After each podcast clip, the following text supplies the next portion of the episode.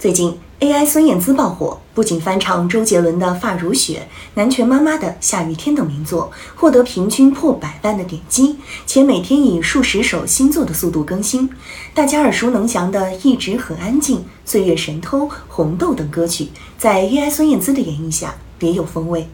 有人戏说，AI 孙燕姿的出现抢了真的孙燕姿的饭碗。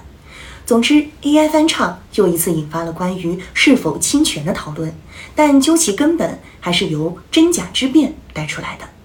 其实，AI 翻唱虽是新事，但真假之辩却不是什么新鲜事物。据说查理·卓别林本尊曾经在一次模仿卓别林的比赛中屈居第二名。真正的卓别林自己模仿自己，却不及假的卓别林更像自己。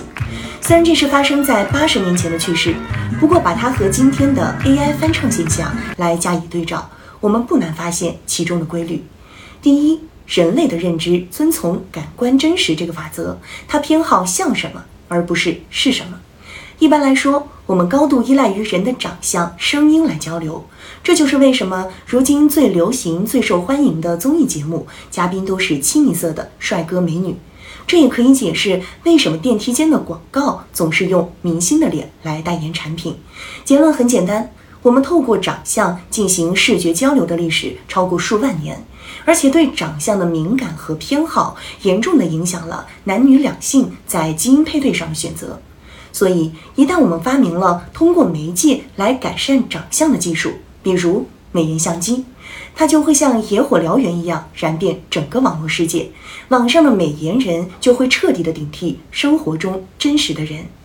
其次，我们都知道美颜相机在造假，把多样化的人脸变成大眼睛锥子脸。虽明知其荒唐，但这并不妨碍美颜相机制造的假影像弥漫整个网络。这是为什么？首先，发者自拍不侵犯谁的利益。其次，看者明知有假也愿意上当，不干谁的事儿，这就为我们理解今天的 AI 歌手提供了可参考的逻辑。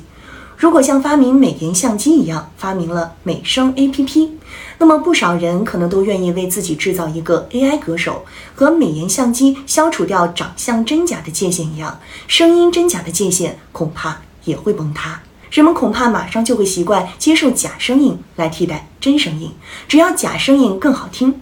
今天的 AI 主播已经实现了制造虚拟偶像的全部技术手段。随着技术的进一步提高，人人都能造出一个虚拟的网上假替身的时代，看来已为时不远。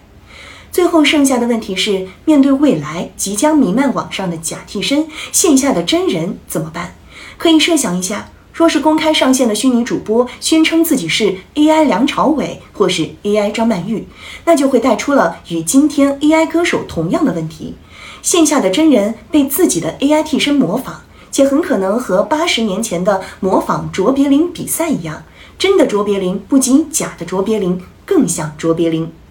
我想解决办法有两个：第一，就像今天最流行的 AI 绘画的程序设置一样，任何生成的画面都要经由程序进行微调，以规避侵权。那么放到 AI 歌手来说，不管是 AI 孙燕姿，还是 AI 周杰伦，还是 AI 的某个歌手，AI 生成的歌声与真人歌声必须形成辨识差异，如此就划分了界限，从法理上确定线下孙燕姿和 AI 孙燕姿并不是同一个人。